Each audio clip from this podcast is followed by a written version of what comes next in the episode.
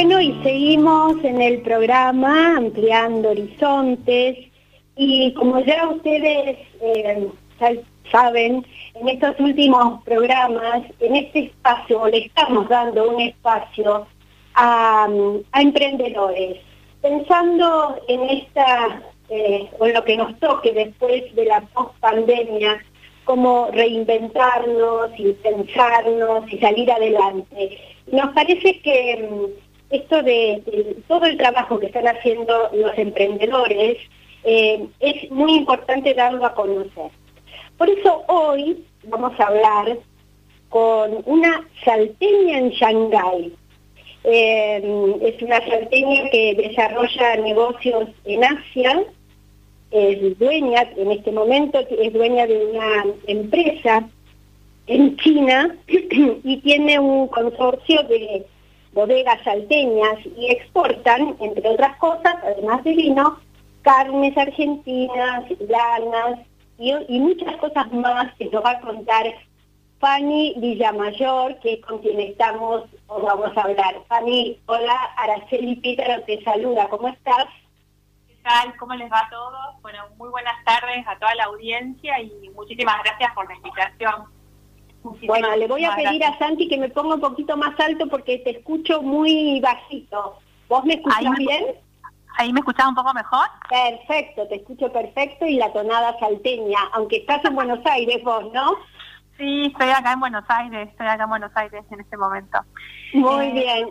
Eh, Fanny, bueno, como habrás escuchado, eh, nos parece importante dar en el programa un espacio a, los emprendedores pensándonos en, cómo vamos a tener que reinventarnos después de que pase todo esto. Y bueno, mm, te, encontramos a vos y queremos que nos cuentes eh, un poco cómo llegaste a esto. Bueno, primero que buenísima la iniciativa de incentivar y motivar a pequeños emprendedores porque creo que cualquier empresa grande se construye de cero, desde ladrillo por ladrillo. ninguna empresa va a hacer lo que es o lo que, o lo que va a hacer de la nada. O sea, se fue construyendo poquito a poquito. Cuando a mí la gente me pregunta cómo hice para elegir China, yo siempre digo, bueno, mi sueño cuando era chica era viajar por el mundo y hablar muchos idiomas. Y siempre tuve el ejemplo de mi padre de hacer negocios en el exterior, de mostrarme que Argentina era un país que potencialmente podía exportar montones de productos, de hecho lo exportaba bien, en su momento otro tipo de productos, y siempre me quedó, de hecho yo soy psicóloga, siempre me quedó esta idea de que era posible desarrollar empresas pequeñas en el exterior partiendo de la base de que nuestro nuestro nuestro producto, nuestra materia prima generaba valor. Entonces, durante muchos años hice otras cosas, ¿sí?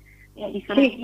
me capacité, eh, trabajé en una empresa de salud, trabajé en la tabacalera china, siempre generando y desarrollando esto que siempre hablamos los emprendedores del networking, ¿no? conociendo gente, inspirándome, sintiéndome alentada por algunos. Y siempre tomaba, por cada paso que tenía, lo bueno, ¿no? De la empresa de salud, tomaba el afán emprendedor, de hecho, conocí gracias a ellos cómo ir a hacer negocios en otros países, como por ejemplo Azerbaiyán, del negocio de la tabacalera aprendí eh, cómo se movían los chinos en Argentina y cómo en Argentina se movían con los empresarios chinos. Y en un momento dado encontré que tenían la posibilidad de hacer un viaje de negocios a, Shanghai, a China. En ese momento me junté con un empresario que es salteño, se llama Arnaldo Echar, que es el dueño de la bodega de Chapochulla. Y dije, mira Arnaldo, eh, tengo esa oportunidad, me encantaría llevar un par de botellas y bueno, y probar. Y en ese momento puse dos botellas en mi, en mi mochila y pedí a los 20 empresarios que me acompañaran que llevaran dos muestras en su varilla. A partir de ahí empezó la gran odisea y a partir de ahí empezó esto de conocer el mercado chino desde el lugar de pyme emprendedora en un mercado tan competitivo como el de China. Claro. Hice mi, Hice mi primera exportación, muy pequeña, la bodega se mostró muy conforme, sumé otra bodega, sumé otra bodega y entendimos el concepto que nosotros estábamos buscando era un concepto de escasez, era un concepto diferencial. Había que mostrarle a los chinos que nuestro producto no se hacía de por millones, es un producto único. Es así que armamos el concepto de bodega de altura, en donde también nos diferenciamos de, los bodegueros mendocinos, y ahí empezó la gran odisea de conseguir en ese mercado tan, tan competitivo, porque ustedes saben que China es consumidor de vinos australianos, de vinos españoles, de vinos franceses, de conseguir un nicho súper de alta gama en donde nuestros vinos pudieran ser valorados y pudieran ser comprados. Bueno, hoy hoy tengo la suerte de que mi oficina funcione en Shanghai. Tengo el gran, digamos, recorrido después de todos estos años de que tengo un socio chino que vive allá. Y nuestra empresa entendió también que no podíamos ser monoproductos, ¿no? que teníamos que salir a ofrecer otros productos argentinos que le generaran valor competitivo y que pudieran ser eh, atractivos para el mercado asiático. Es por eso que exportamos carne, es por eso que exportamos en su momento lana merino, es por eso que exportamos cuero, ¿sí? Y cada uno, cada una de las exportaciones, cada una de las eh, rondas de negocio nos fueron mostrando oportunidades y formas de relacionarnos distintos con el mercado asiático. Yo creo que si ustedes me preguntan a mí qué es lo que qué es lo que me gustaría transmitirle a los emprendedores son dos cosas. La primera que hay que estar abierto y querer y poder entender qué tipo de cultura y cómo es la forma cómo es la forma en la que se mueve el mercado a la cual nosotros queremos comercializar. Segundo, no tener miedo a fracasar. Yo creo que por cada por cada error que cometemos tenemos varios aciertos. y la tercera y, la y la tercera, y quizás la más importante para mí, es esto de poder desaprender. Yo siempre digo que... Perdón, de poder, ¿de poder qué? Desaprender. Desaprender. Hemos, claro, uno ingresa, uno tiene un concepto, ¿no? Uno dice, bueno, eh, este producto tengo que venderlo de esta manera. Bueno, nosotros, por ejemplo, hemos desarrollado mermeladas de nueve tipos de frutos en Torrontés y en Malbec y hemos puesto vino. Y, hemos hecho la mermelada de vino en Torrontés y en Malbec para el mercado asiático. Claro. Y al llegar a esa instancia hemos tenido que desaprender y, romper muchas barreras, ¿no? Entonces, la, el gran aprendizaje quizás que, que, tuvimos, que tuve como emprendedora, es que equivocarse es un acierto, que desaprender es una oportunidad que conocer el mercado en el cual uno está dispuesto a desarrollar implica tiempo. Nada se hace de un día para el otro.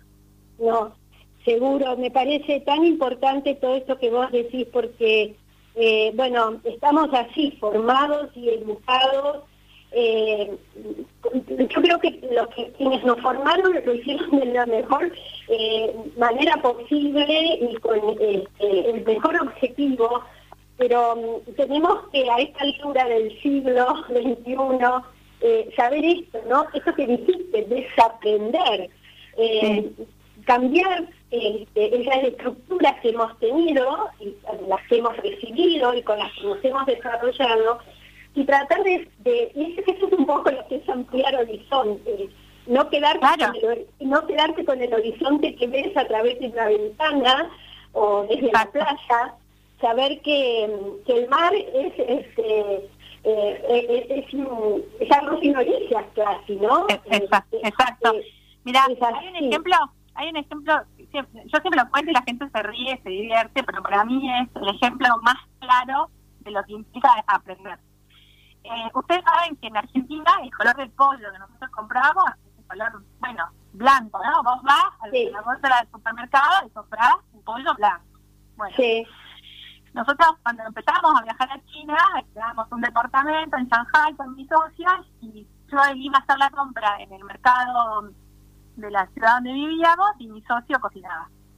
Un día me manda un mercado, como yo te dije, el mercado central, manda un mercado y entro al mercado y lo llamo por teléfono y le digo, Matías, ¿están todos los pollos podridos? Son todos negros.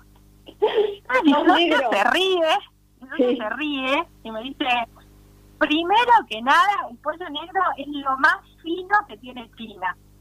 Segundo, te mandé un matado gourmet.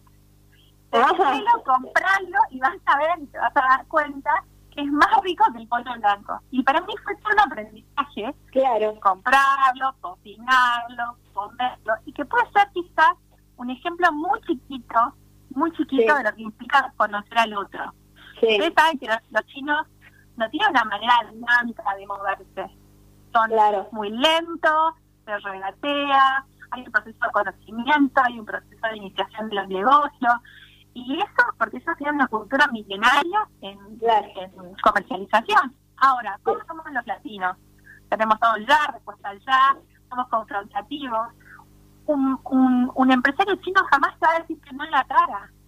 Jamás te va a decir, no quiero, que quizás te dirá eh, en otro momento, que bueno tu producto, pero quizás en otra estación del año.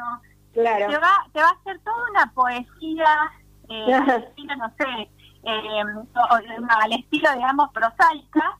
No claro. a decir, no me interesa, es muy caro, a otra cosa.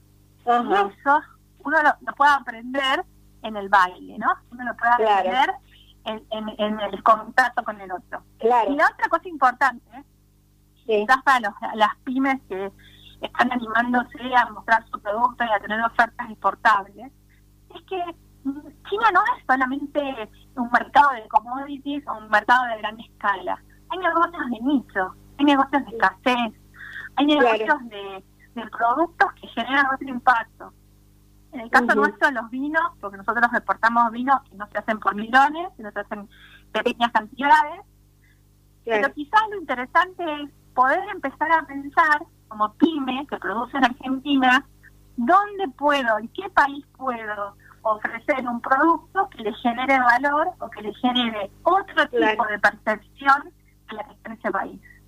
Me parece, eh, sí, la verdad que eh, me parece muy bueno todo lo que nos decís, un poco pensando en el objetivo, te digo, vuelvo a decir, de este sector, de, esta, de esta parte del programa, ¿no? Dedicado a, los emprendedores a que se animen, a que sepan ampliar horizontes, a que sepan eh, adaptarse o conocer al otro para este, esto de algo así como empatía, ¿no?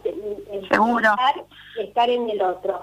Eh, lamentablemente el tiempo se nos eh, termina eh, ahora con la cuestión esta de la pandemia, eh, ¿se vieron algunos problemas o, hay que frenó? Bueno, ¿Cómo, lo ven? En este, en este momento China está operando de manera casi normal, obviamente la eh, cuidados sanitarios correspondientes. Nosotros hicimos una exportación en marzo de la pandemia y ahora en julio, o sea que las exportaciones están saliendo con normalidad. Eh, el tema es que, bueno, la pandemia también cambió la manera de hacer negocios y que eso me parece también que es un, gran desafío para el emprendedor, ¿no? Hoy hay que invertir en los canales eh, de comunicación, hay que vender desde otros canales que no son los B2B, o sea, hoy las plataformas y el negocio B2C es lo que se viene, ¿no?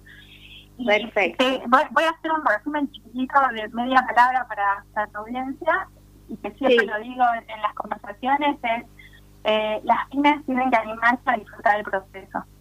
Y creo que ese es el, gran desafío para los argentinos que, nos animamos a emprender. Es muy difícil tener resultados a corto plazo. No, claro. Y es que animarse a disfrutar del proceso es vencer todas las barreras, todos los paradigmas y todos los mandatos del deber hacer. Muy bien. Por eso creo que resumo. Sí, perfecto, perfecto. Me encantó todo lo que nos dijiste y sí, animarnos todos, cada uno a su nivel, ¿no es cierto? Bueno, Fanny, mm, lamentablemente este, seguirías este, hablando más tiempo, pero este, se nos termina y tenemos otras cosas. Pero bueno, ya vamos a hablar otra vez, ¿eh? me parece muy, interesante. Buenísimo, muchísimas, gracias. No, gracias a vos. Adiós. Un beso, hasta luego. Adiós. Eh, Fanny Villamayor, una joven emprendedora en nuestro país que nos ha dejado, la verdad, que este, unas cuantas ideas muy buenas. Seguimos en el programa.